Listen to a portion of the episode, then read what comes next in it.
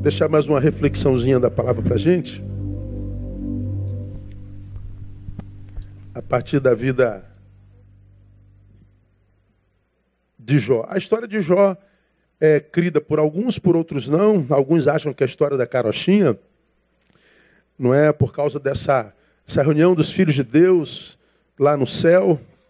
Ah, eles não entendem o que é isso, não entendem porque não estuda, né? Isaías citou isso no estudo dele, que reunião dos filhos de Deus foi essa.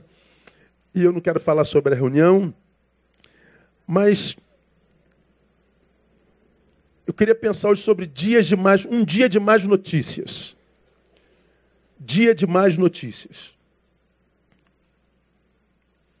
A partir do verso 13, vamos até ao 21. Coloque-se no lugar deste homem e analise o dia de Jó. Imagine esse dia. Não, não imagine a história de Jó, não. Imagine esse dia, esse dia. Veja só, verso 13. Certo dia, esse dia. Quando seus filhos e suas filhas comiam e bebiam vinho em casa do irmão mais velho, veio um mensageiro a Jó e lhe disse: Os bois lavravam e as jumentas pasciam juntos a eles, e deram sobre eles os sabeus, e os tomaram. Mataram os moços ao fim da espada, e só eu escapei para trazer-te a nova. Ele perdeu os bois, os jumentos e os meninos que trabalhavam com os mesmos. Enquanto este ainda falava, veio outro, outro servo e disse: Fogo de Deus caiu do céu e queimou as ovelhas e os moços e os consumiu. E só eu escapei para trazer-te a nova. Provavelmente um raio caiu sobre o pasto, matou as ovelhas e os moços que cuidavam dessas ovelhas. Enquanto este ainda falava, Veio outro e disse: Os caldeus, dividindo-se em três bandos, deram sobre os camelos e os tomaram, e mataram os moços ao fio da espada. E só eu escapei para trazer-te a nova. Agora foram os caldeus que se levantaram e levaram os camelos. Enquanto este ainda falava, veio o outro e disse: Teus filhos e tuas filhas estavam comendo e bebendo vinho em casa do irmão mais velho e eis que sobrevindo um grande vento de além do deserto, deu nos quatro cantos da casa, e ela caiu sobre os mancebos, de sorte que morreram. E só eu escapei para trazer-te a nova. Então, Jó, num dia, ele perde os bois, os jumentos, as ovelhas, os camelos, os dez filhos e os empregados que trabalhavam com todas essas posses. Resultado 20. Então Jó se levantou, rasgou o seu manto, raspou a sua cabeça e lançando-se em terra fez o quê? Adorou. Vai pensando nisso. E disse: No saí do ventre da minha mãe e no tornarei para lá. O Senhor deu e o Senhor tirou. Bendito seja o nome do Senhor. Em tudo isso, Jó não pecou, nem atribuiu a Deus falta alguma. Fácil ver isso? Não. Não. Possível? Tanto que está escrito aqui. Não é? Pensa num dia ruim, num dia de mais notícias mesmo. Bom, todos nós temos dias ruins na semana. Todos nós temos dias que nós não planejamos, nunca imaginamos por eles passar com aquela qualidade, que trazem mais notícias, dores, angústias, que às vezes tão intensam que desconfigura, é, desconfiguram em nós o valor de todos os outros dias bons. Tu pega um ano aí de 365 dias, mas teve aquele dia, sei lá, aquele bendito dia.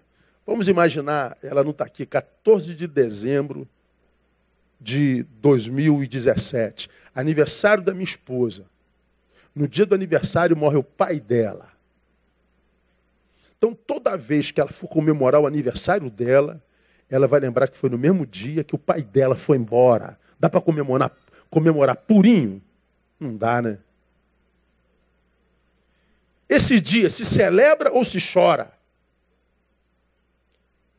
Aquele dia que, sei lá, o filho foi atropelado, o carro foi roubado, o dia do diagnóstico do câncer, o dia, aquele dia que você conhece bem, que pelo qual a gente passa.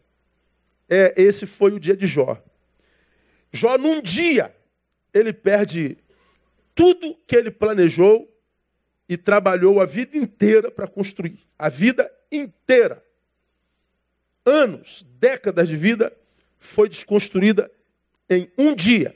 Aquele dia que, como eu digo, muitas vezes trazem dores tão intensas, mas tão intensas, que por causa da, da, do poder dessa dor, arranca de nós a capacidade de agradecer por todos os outros dias que nos quais não houveram dores alguma. 365 dias, um dia foi absurdamente angustiante. Esse dia exerce mais poder em nós do que os 364 que não trouxeram dor alguma. É o que é, a Bíblia fala sobre a vida de Jó. Se você ler o livro de Jó todinho, você vai ver que ele chorou muito, que ele se angustiou muito, você vai ver que ele, ele questionou muito e tudo e todos. Ele queria entender, mas não entendia. E você sabe que a história de Jó aconteceu como aconteceu por causa daquela reunião no céu que aconteceu com Deus e os seus filhos celestiais, e lá estava ainda ah, Satanás como uma criatura, portanto, é, debaixo dos auspícios de Deus, que, que, que diz a ele: Vê Jó, que não há ninguém no planeta igual a ele. Aí o diabo diz, mas também tu, tu dás tudo que ele quer, quem é que não vai ser fiel ao Senhor se o Senhor não der tudo que ele quer? Aí Deus vai e diz, então você vai lá e pode tocar em tudo que ele tem, pode arrancar tudo, só não toca nele, só não toca na alma dele. E aí o, o, o diabo sai de lá e faz isso, tira tudo, tudo. Só não conseguiu tocar na alma do cara porque o cara diz, ele, ele rasgou as suas vestes, era uma postura até hoje, dos do, do judeus mais tradicional, quando ele está em angústia, ele está diante de perplexidade inexplicável, ele tem o costume de rasgar a roupa e raspar a sua cabeça. Ele fica absolutamente nu. Jó tem esse ato de, de angústia, diz o texto, que ele se prostrou na terra, se lançou em terra, e ao invés de chorar, ele adora. E ele adora dizendo: Eu nu saí do vento da minha mãe, nu tornarei para lá para a morte. O Senhor o deu, o Senhor o tomou, e ele termina a sua adoração dizendo: Bendito seja o nome do Senhor. No dia de mais notícias, ele adora o Senhor. Agora, quando eu analiso essa vida, essa historinha de Jó, o que ele perdeu, deixando os filhos de lado, eu entendo que a dor dele é mais intensa do que a gente imagina. Porque o, o texto é claro em salientar o que ele perdeu: bois e jumentas, empregados, camelos, filhos e mais adiante a saúde. Agora, o que, que esses, essas perdas simbolizam? Irmão, você pega, por exemplo, os empregados. Quem são os empregados na vida de um patrão? São aqueles que facilitam a vida do patrão. Os empregados não são só aquela gente que o patrão julga menor ou inferior. Não. Ah, pegue uma empresa e tire todos os empregados, essa empresa vai à falência. A gente está aí vendo na televisão essa briga do, do, do, do homem laranja lá, o, o, o Trump, laranjinha, com os, com os imigrantes na América e um preconceito com os imigrantes. Os imigrantes nunca passaram tanto preconceito na América como passa agora. E tem aqueles mais tradicionais americanos lá do centro-oeste para o norte da América, que, que gente da minha cor é, é, é muito mal, mal ida, né? não é bem-vinda, não é daqui para mais escuro, não, não, não, não é gente. E aquele preconceito com os imigrantes, eu fico pensando, tira os imigrantes da poderosa América, a América vai à falência. Tira os imigrantes da história da construção daquele país, aquele país não seria o que é. Tira os empregados do terceiro mundo, você vai ver que o país mais poderoso do mundo passa a ser país de quarto mundo. Então, os empregados são é, à luz do texto, aqueles que facilitam a vida. O texto dizendo assim: Jó não perdeu só os moços que cuidavam dos bois, do camelo e, e, e, e da jumento, era aquele que tornavam a vida de Jó mais fácil. São os facilitadores da vida. Aquela gente que hoje é rara no mundo, porque o que a gente acha no mundo hoje é gente que atrapalha a nossa vida. É gente que dificulta a nossa vida, gente que inveja a nossa vida, gente que se mete na nossa vida sem ser pedida, gente que atrapalha a nossa vida. Ah, Jó não perdeu empregados, Jó perdeu facilitadores. E perder gente que facilita a nossa vida hoje é perder muito. Jó perdeu ovelhas. Ovelhas não é só um bichinho, é aquele que cede a lã que aquece, a lã que gera conforto no tempo da agudeza do frio, no tempo da, da, da, da, chuva torrencial, aquela lã, ela pode nos proteger, ela pode manutenir o conforto no tempo da adversidade. Então Jó não perdeu só um bichinho é, bonitinho, perdeu conforto, perdeu aquecimento, perdeu o camelo. Camelos são aqueles que carregam peso, que possibilitam o impossível. Aquele que, que, que do meu lado me capacita a fazer o que sozinho jamais eu faria. Como quem sabe carregar uma caixa como essa aqui, ou essas duas. Eu preciso transportar isso lá para aquela porta. E a minha vida depende disso. Pois é, sozinho eu jamais conseguiria. Mas se eu tenho um camelo, ou seja, aquele que facilita a minha vida, torna o impossível possível, então a minha vida ela irrompem do natural para o sobrenatural, porque eu tenho gente que me ajuda em carga. Quando o texto diz que Jó perdeu camelos, ele foi absurdamente castrado na sua potencialidade. Veja que o texto não fala só de coisas, irmãos. O texto fala de configuração da vida. Diz que ele perdeu os filhos. Filhos são os frutos do nosso amor. Quase que a gente casa por causa deles, mesmo que eles ainda nem existam. Crescer e multiplicar-vos é a razão da nossa própria existência. Os filhos são a causa de nós termos casado. São o, o, o fruto do, do, nosso próprio amor, é a continuidade do nosso nome. Fruto é aquilo que fica depois que a gente parte, é a extensão de nós mesmos. Jó está diante da possibilidade de sumir da história, de ter vivido uma vida que, eh, sobre a qual não haverá mais memória. Ele está sendo arrancado da vida, ele está sendo desplantado ele está sendo absurdamente violentado, ele está sendo sacado da história. É mais do que biologia. Quando você vai lá no capítulo 2, verso 7, coloca aí para mim, painel. Diz que as perdas mexeram com a família de Jó e principalmente com a sua esposa. E diz o texto assim: Saiu, pois, Satanás da presença do Senhor feriu a Jó de úlceras malignas, desde a planta do pé até o alto da cabeça, e Jó tomando um caco para com ele raspar, sentou-se no meio da cinza. Ele pegou um pedaço de caco e arrancando as, as peles para ter alívio. Bom, diz o 9, então sua mulher lhe disse: Ainda retens a tua integridade? blasfema de Deus e morre. Blasfema desse maldito Deus e se mata, cara. Jó, mais uma vez, irmão, diz assim: Mas ele lhe disse, leia comigo, irmão, como fala qualquer doida, assim falas tu. Agora, agora lê alto: Receberemos de Deus o bem e não receberemos o mal. Em tudo isso, não pecou Jó com seus lábios. Receberemos de Deus o bem e não receberemos o mal. Bom, eu quando, quando faço minha análise da perspectiva humana, né, irmão? Daqui de baixo, né? José Saramago diz que para a gente ver a ilha, a gente tem que sair da ilha, né? Quem está na ilha não enxerga a ilha como a ilha é. Então você tem que sair da ilha para ver como a ilha é.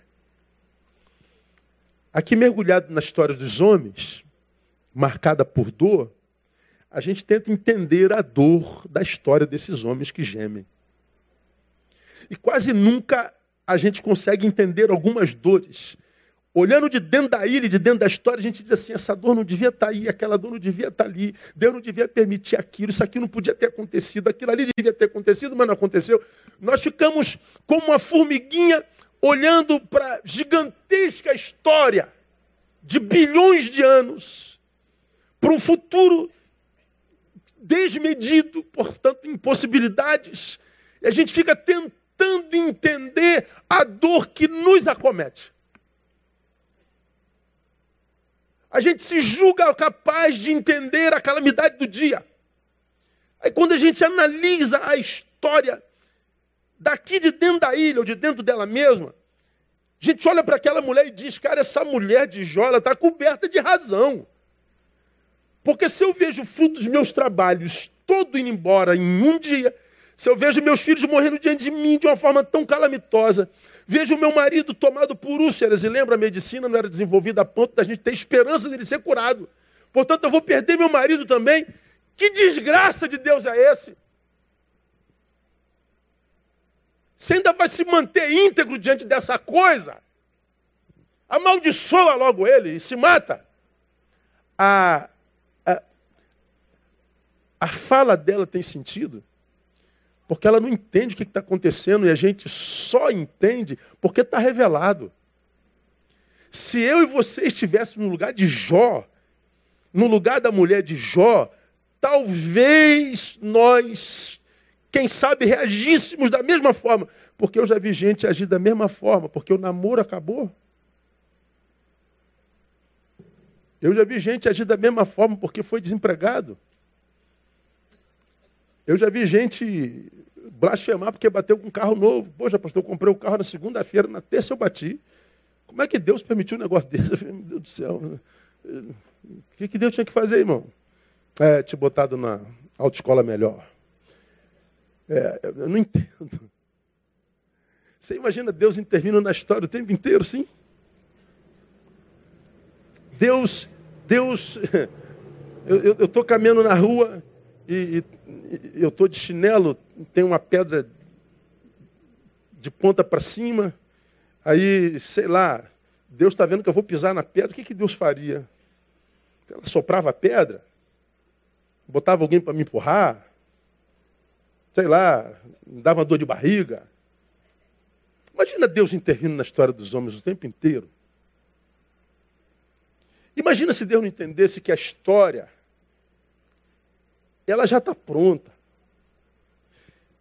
Ele sabe que a dor que eu estou sentindo aqui tem propósito. E a gente devia saber também porque a gente conhece o caráter de Deus. Tem vezes que a gente está aqui caminhando ó, numa velocidade boa e aí o dia mal chega, paralisa a gente. A gente vinha tão bem, a gente vinha numa velocidade tão legal. Pastor, a gente estava andando 80 km por hora, a gente ia chegar lá rapidinho, a coisa estava acontecendo, a gente estava vendo a bênção do Senhor, estava tudo fluindo maravilhosamente bem. Aí daqui a pouco chega o dia mal, intercepta tudo. Aí você tem que voltar tudo de novo e começar. Aí você volta murmurando, reclamando ingratamente, e você começa tudo de novo. 10, 20, 30, tal, chega 80, você é interceptado de novo. Meu Deus! Aí você se deforma. Aí começa tudo de novo. Não sabe que possivelmente poderia haver lá na frente um precipício. Que se você estivesse andando nessa velocidade, quem sabe Deus não te parasse, você ia cair no precipício e você ia ser ceifado e não tinha mais cura. Ou como eu já preguei aqui desse púlpito, muitas vezes Deus faz a gente voltar, porque vai ter buraco na frente que a gente só vai conseguir pular se a gente pegar velocidade maior. A gente volta para pegar velocidade. Ou seja, se, se, se você for fazer uma análise da história, tudo faz sentido. Não há nada que esteja fora do controle, nada que tenha sido obra do acaso. Está tudo sob o controle das mãos de Deus. Tudo. O problema é que quando grande parte de nós, quando a dor chega, ela tira a nossa capacidade de raciocínio. A gente é sequestrado pela dor e só pensa nela. A gente perde a visão do todo e só concentra-se nessa dor. Nesse dia. O ano tem 365 dias, a gente só pensa nesse. Ele absorveu todas as minhas forças, todo o meu raciocínio, toda a minha esperança, tudo que há em mim foi sequestrado para esse dia. Tudo que havia no outro dia é, passou em branco em mim, porque eu estava aqui nesse dia, fiquei preso aqui. Aí você não sabe que suportar esse dia seria uma realidade fácil, fácil, fácil, se você tivesse vivido as riquezas dos outros dias que você deixou passar em branco porque estava murmurando e reclamando da dor daquele dia. Aí a gente diz: Eu não suportei, pirei, quebrei. Por que, que Deus não fez nada? Deus fez. Mas você estava tão absorvido pela dor, se tornou tão injusto, ingrato pela dor, que os outros 300 dias você deixou passar em branco. A força que você precisava para esse dia, eu liberei um pouquinho em cada dia. Mas você não aproveitou a força, nem a graça, nem a estratégia de Deus em dia algum, porque você ficou preso nesse dia aqui, ó. A mulher de Jó olha para aquele dia e diz: Deus maldito, vale a pena servir um Deus desse? Amaldiçoa logo a ele, morre Jó. Aí Jó, mais uma vez, como fala qualquer doida, assim falas tu. Como quem diz, eu perdi meus camelos, meus bois, meus jumentos, meus moços, meus filhos, perdi minha saúde, agora perdi minha mulher. Ficou doida. Mas ainda assim ele diz: ah, receberemos de Deus o bem e não o mal, em tudo isso não pecou Jó com seus lábios. Aí, na minha análise parca, quase porca, eu pensaria assim: Deus, um homem desse merece sofrer desse jeito? Um cara que nem na dor como essa peca. Um cara para quem tu estabeleces um diagnóstico. Vês o meu servo Jó, que não há ninguém na terra semelhante a ele. Lembra que eu já peguei isso aqui lá atrás? Não é ninguém semelhante a ele no, Jardim Novo. Não é, é semelhante a ele na Sulacap. Não é alguém semelhante a ele no, no Rio de Janeiro ou no Brasil. Ninguém semelhante a ele no planeta. Mas ainda assim, o dia mal chega. O dia mal oprime o dia mal faz parte. Bom, se isso é verdade, o que, que a gente aprende, irmão? Na história de Jó. Primeiro, na história de Jó aprendo que o muito importante não é imprescindível. Existe na vida o que é imprescindível e existe na vida o que é muito importante. Muito importante. Aí eu, eu vou pensando, bois, jumentos, ovelhas, empregados, a casa que caiu, são imprescindíveis? Ou são muito importantes?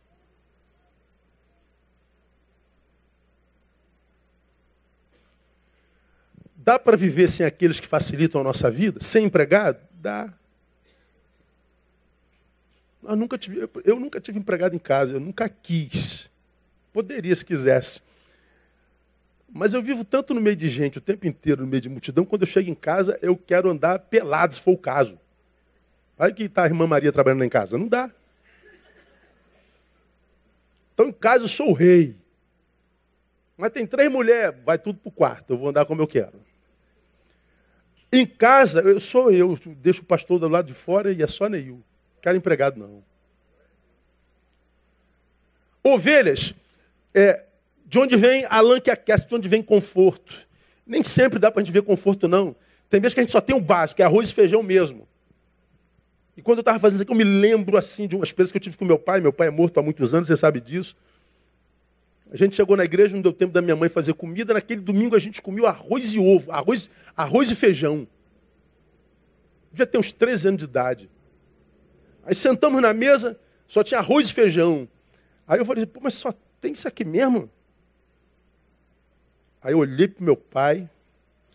Meu pai falou, come e cala tua boca e dá graças a Deus. Aí ele deu um sermão, né? Um milhão de gente no mundo gostaria de estar comendo arroz e feijão, e querer PP, para papá, para PP, para papá, para PP, para papá. É verdade ou não é?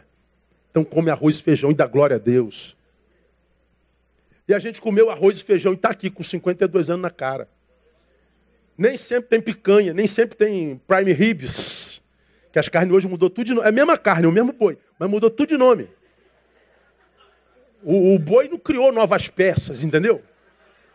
Tá lá, é tudo a mesma. O boi não criou novos membros. Agora tu vê o nome de carne, meu Deus, como é que é o nome da carne? Prime não sei o quê. Ancho não sei das quantas. Quanto custa o ancho? Aí subiu, aí aumentou. Né? Aí o cara fala, essa carne aqui é a mais macia da, da Austrália. É nada, é a mesma do, do boi dali do seu Zé, da, da esquina do Jardim Novo. É a mesma carne. Então não dá para comer ancho todo dia. Tem, tem vez que é aquela sopa de músculo é assim não, irmão? Quem curte um músculozinho assim, bem, fala a verdade, irmão. Tá louco, irmão.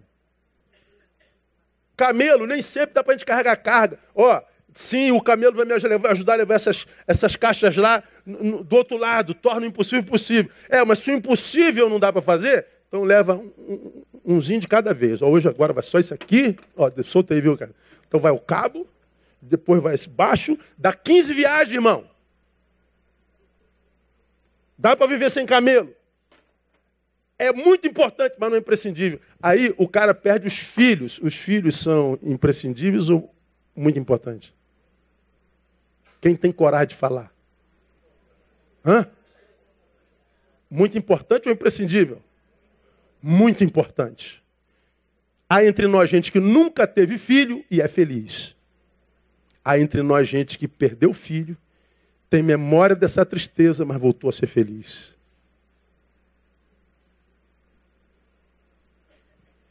Escute o que eu estou falando para você no nome de Jesus. Tem gente sucumbindo na vida porque perdeu algo ou alguém que julgou imprescindível. Erro de diagnóstico. Se você sair da tua ilha, a tua ilha de dor, na qual você se entregou e se prostrou, e tentar encontrar com outras pessoas de outras ilhas que viveram a mesma dor, você vai ver que ela superou a mesma dor, uma dor talvez pior do que a tua, e depois da dor ela se tornou melhor do que antes dela. E a mesma dor que te faz paralisar e chorar é a mesma dor que, pela qual ela passou que hoje faz ela glorificar. Postura. Sentei com alguém é, agora esses dias, numa dessas nossas reuniões aí de, de fim de ano. Foi, no, foi no morro. Aí a mulher foi embora com uma história bastante triste. E ele me chamou num canto chorando, chorando, chorando, chorando, chorando, chorando, chorando. Como é que Deus permitiu? Minha vida acabou. Aí ele com o garotinho, eu sentei com o garotinho no colo. Aí ele está chorando, minha vida acabou, minha vida acabou, minha vida acabou. Eu falei, quem é esse menino aqui? É meu filho. Ele não vale nada para você, não? Que é isso, pastor? Isso é tudo que eu tenho, então tua vida não acabou. O que acabou foi teu casamento, cara. Tua vida não. A vida é maior do que um casamento. Minha vida acabou, perdi o emprego. Não, o que acabou foi tua carreira naquele emprego. Mas a tua vida é mais do que aquele emprego. Que acabou foi teu relacionamento. O que acabou foi tua magreza, você engordou. Ou perde a tua gordura, ou tenta ser feliz gordinho, irmão. Minha vida acabou. Não, não acabou, não. O que você está chamando de, de imprescindível é só importante. Pode ser muito importante, mas isso que você perdeu que te faz sofrer, você não teve isso a vida inteira. Você viveu uma boa parte da tua vida sem isso. Pense. Jó perdeu tudo que tinha. E ele está dizendo: Deus, dói que só tu conheces. Mas eu vou permanecer sendo quem eu sou, porque a minha vida é maior do que tudo isso.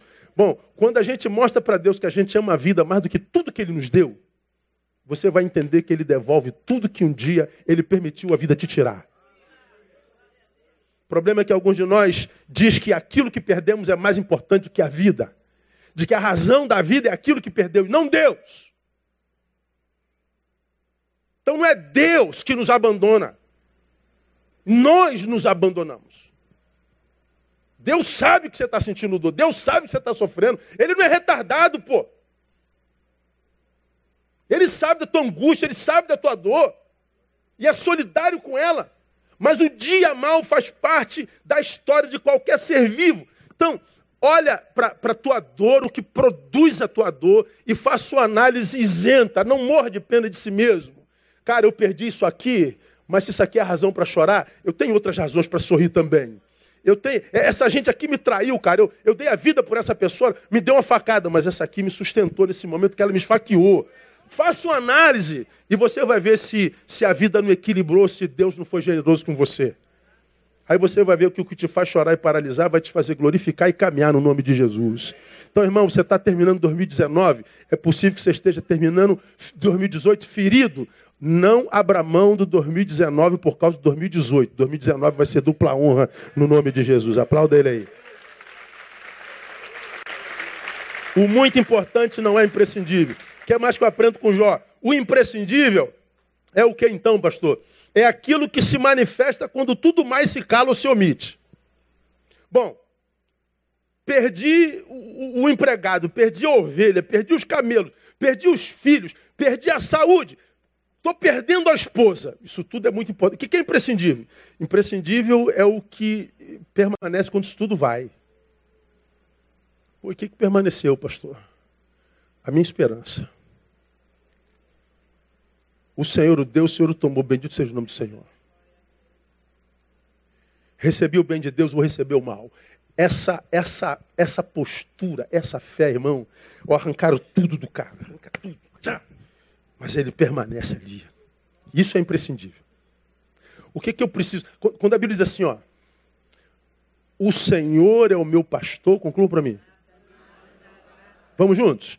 O Senhor é o meu pastor, nada me faltará. O que não é ovelha, quando olha esse nada, ele pensa em coisas. O que é ovelha discípulo, ele não pensa em coisas. Por exemplo, você está aqui, teu casamento acabou. Você queria que acabasse? Não, mas acabou, não acabou? Acabou. Depende de dois, não é? Meu pai dizia, quando um não quer, dois não briga. Bom, eu não queria brigar, mas ela queria brigar, foi embora, acabou. Ok. O que, que uma pessoa precisa se o seu casamento acabou? O Senhor é meu pastor, nada me faltará. O que, que ele não vai me deixar faltar? Força para continuar sem ele e sem ela. Eu vou fazer uma prova amanhã e a minha vida depende desse concurso, se é que depende. É um sonho meu. Ora, o que, que o bom pastor tem para esse? Aprovação? Não, disposição para estudar. Ah, pastor, mas eu não gosto de estudar. É, estuda sem gostar. Como quem come giló no café da manhã, irmão. Faz sem gostar. Toma esse remédio aí, irmão. Toma esse xarope de boldo. Vai te fazer bem. Mas o cara diz assim: não, eu quero aprovação. Não, aprovação sem estudo? Não, se, o pastor te der isso, ele não é justo. Ele tiraria o lugar de alguém que estudou. Então não peça a Deus para fazer isso. que precisa alguém que perdeu o emprego. Meu Deus, eu estou com 50 anos, perdi o emprego, estou desesperado. Ele vai te dar paz para você pensar novas estratégias. Você pensa que aos 50 você está acabado? Você pode estar tá só começando a melhor fase da sua vida. Porque Ele é Deus de todas as épocas, de todas as instâncias. Ele vai te dar estratégia. Ele vai te dar paz de espírito, aquela paz que excede todo entendimento. Agora, o materialista não, ele pensa, o senhor é meu pastor, eu vou ficar doente. Não, você vai ficar doente, mas ele vai te dar capacidade de se cuidar. Aonde se cuidar, ele vai te dar a oportunidade de. Então, o imprescindível é o que permanece em nós quando tudo mais se cala ou se omite. Foi-se a felicidade, foi-se o conforto, foi-se o milagre, foi-se a extensão de nós, foi a saúde, até parte de nós, os filhos. Inclusive a alegria. Ainda assim, ele conseguia adorar o adorador fica. E por que isso é importante à luz da palavra? Porque Deus procura o quê? Adoradores. Se o adorador em você está aí, meu irmão, o diabo pode tirar tudo que você tem. Primeiro, ele não vai tocar em você. Toca no que é teu, mas em você ele não toca.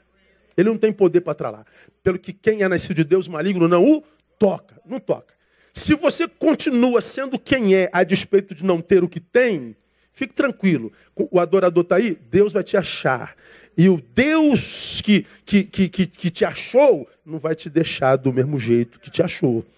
O problema é que quando a coisa vai, o adorador morre. Quando, quando o antagonismo chega, a, a, o murmurador nasce.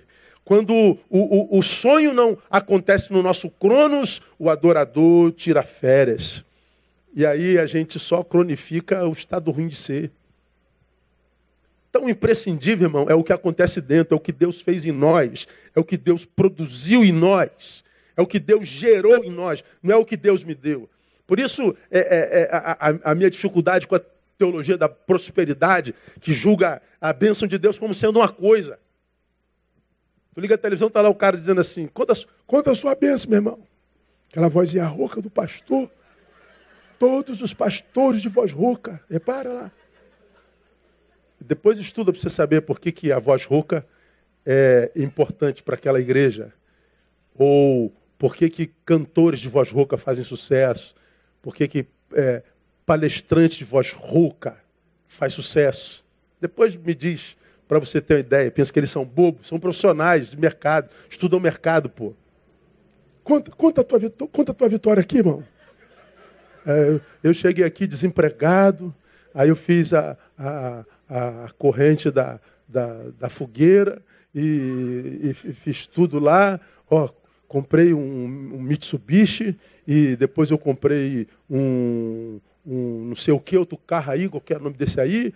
E aí eu comprei minha casa não sei aonde, depois comprei outra em Friburga, outra em Búzios. E hoje, ó, tem seis carros na garagem e não sei o que. Falei, meu Deus, Jesus amado. Aí, tá vendo como é que Deus abençoa o seu povo? Pois é, o pessoal do Lava Jato tem oito carros, tem dez carros. O empresário trabalhador também pode comprar tudo isso. Tudo que a igreja de mercado chama de bênção de Deus, o capitalismo também chama. O sucesso do capitalismo é o mesmo sucesso da bênção de Deus para a igreja de mercado. O problema é que se tira isso que o capitalismo e a igreja de mercado chamam de bênção, o ser não tem razão para continuar sendo. Jó perde tudo o que o capitalismo poderia lhe dar e continua sendo quem é. Ele não é deformado pelas posses, pelas circunstâncias. Ele não é deformado pela ação do diabo sobre a vida dele. Ele permanece quem é. Por quê? Você já aprendeu. O dinheiro, ele compra tudo, menos o essencial. O dinheiro compra, compra uma casa numa cobertura, um apartamento numa cobertura, mas não compra uma família para botar dentro. Nessa casa, o dinheiro compra uma cama king size, de dois por dois. Você dorme com a mulher, tem que dar tchau para ela na cama, de tão grande que a cama é. Pois é, o dinheiro compra a cama, mas não compra o sono. Compra. Compra remédio, mas compra saúde. Compra a biblioteca de Alexandria, compra sabedoria. Compra mulheres, compra o amor delas. Compra bajuladores, compra sua amizade. Compra tudo, menos o que é essencial. Como disse Ibsen, a gente tão pobre, tão pobre, tão pobre que tudo que tem é dinheiro. Ou seja, tem tudo, menos o essencial. É um pobre. Por isso que tem mendigos existenciais morando nas coberturas da Zona Sul e milionários morando, morando no barraco na favela. Porque é o que Deus gera lá. Então, você não, não perdeu quando a coisa foi embora e quando a pessoa foi embora. Você perdeu quando o que foi embora levou o que você tinha dentro. Então, meu irmão, o imprescindível é aquilo que se manifesta quando tudo mais se cala e se omite. Então, é, se você não teve ingerência sobre o que fizeram com você, se você não teve poder para segurar o que levaram de você, ah, não permita que o que Deus gerou dentro de você vá embora também. Porque só você pode pôr isso para fora. Só você pode fazer isso. Termino. O muito importante não é imprescindível. O imprescindível é aquilo que se manifesta quando tudo mais se cala ou se omite. E eu posso viver sem tudo, portanto, menos sem Deus. É o que Jó me ensina. Ah, A prosperidade pode ser fruto do amor de Deus. Pode. Mas a força em meio ao caos, a força em meio à adversidade, é a certeza da sua presença. Essa coisa pode ser, sim, fruto do amor de Deus, mas a força, quando isso tudo vai embora, é a certeza da presença dele. E eu termino lembrando a você da experiência de Moisés, que eu já preguei sobre isso aqui umas quatro vezes ou mais. Quando Deus o chama para conduzir o seu povo dos 430 anos de cativeiro para a terra prometida. Ele, ele, ele, ele, ele se predispõe a fazê-lo, o povo se desvirtua, Deus se manifesta a ele e diz assim: Olha, eu não dá para caminhar com esse povo, não. Vai que eu vou mandar um anjo na, minha, na, na, na frente conduzindo vocês. Moisés reverentemente diz assim: Deus, como quem diz assim, com um carioquejo bem claro: Deus, o senhor não me leva a mão, não. Não quero saber de anjo teu, não. Vem com esse negócio de anjo, não. Não estou afim de anjo, não. Aí ele diz assim: ó, se tu mesmo não fores conosco, o que, que ele diz mais? Não nos faça subir daqui. Se o Senhor não tiver conosco nessa jornada, é, deixa a gente aqui. Eu prefiro o cativeiro contigo do que em Canaã sem ti.